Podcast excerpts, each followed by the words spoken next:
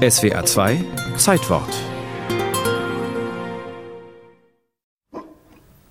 Der Bernhardiner gehört zum Schweizer Klischee genauso wie das Alphorn, das rote Taschenmesser, die Uhren, die Schokolade und die Banken.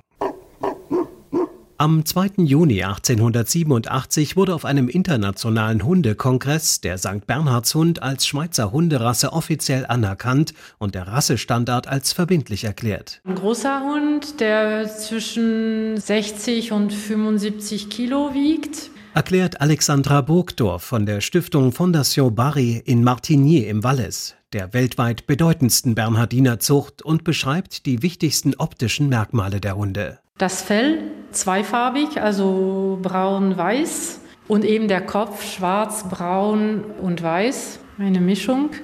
Zum Beispiel die Augen müssen schwarz umrandet sein Gezüchtet wurden die Bernhardiner ursprünglich in der kargen Gebirgswelt des großen St. Bernhard Passes in 2469 Metern Höhe.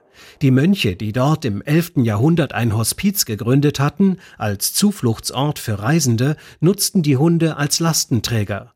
Spätestens seit dem 17. Jahrhundert setzten die Augustiner Chorherren die gutmütigen Vierbeiner im Schnee als Suchhunde ein, um vom Weg abgekommene aufzuspüren.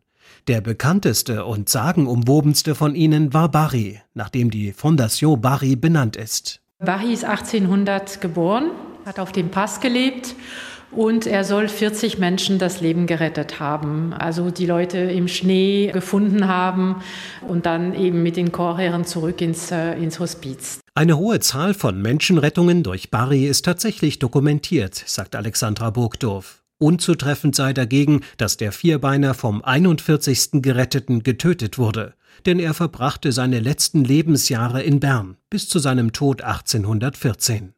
Ein widerlegter Mythos sei auch das Halsband mit einem Schnapsfass, mit dem der berühmte Bernhardiner immer wieder abgebildet wird. Ganz klar ist, dass das Fässchen im Nachhinein dazugekommen ist und hat sich dann irgendwie so etabliert aber es gehört nicht ursprünglich dazu. Weder Schnaps noch sonst etwas. Nein, das kam dann danach. Und dennoch begegnen Holzfässchen den Besucherinnen und Besuchern des Bariland genannten Museums der Stiftung gleich mehrfach, erläutert Alexandra Burgdorf und führt die Treppe hinauf in die Ausstellung. Hier zeigen zahlreiche Zeichnungen, Gemälde und Objekte die Geschichte des Hospizes und des großen St. Bernhard Passes sowie seiner Hunde. Sie dokumentieren auch, dass sich die Rasse über die Zeit durchaus verändert hat, sagt Alexandra Burgdorf und zeigt auf eine Gravur aus dem Jahr 1873. Der Hund sieht ganz anders aus. Hm? Der Kopf sieht anders aus, viel spitzer, als die Bernardiner heute sind. Also er hat sich schon verändert. Als Hauptattraktion des Barilandes in Martigny gelten jedoch eindeutig die Gehege, in denen lebendige Vertreter der Schweizer Hunderasse bestaunt werden können. Ausgewachsene Tiere und mehrmals pro Jahr auch wirklich wie Kuscheltiere aussehende Welpen. Also im Durchschnitt haben wir vier bis fünf Würfe pro Jahr. Ja, 20 bis 25 Welpen. Erzählt Züchter Manuel Gaillard.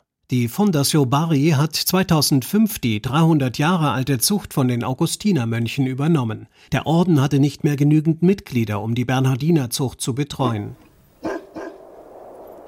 Als Rettungs- und Lawinenhunde wurden die Bernhardiner einst berühmt. Doch dafür werden sie schon längst nicht mehr eingesetzt. Einfach weil die Technik heutzutage ganz anders äh, ist. Früher gab es keine Hubschrauber. Also Bernardiner wären jetzt viel zu schwer für die Helikopter. Darum sieht man auch heutige Rettungshunde sind auch kleiner, leichter, agiler als die Bernardiner.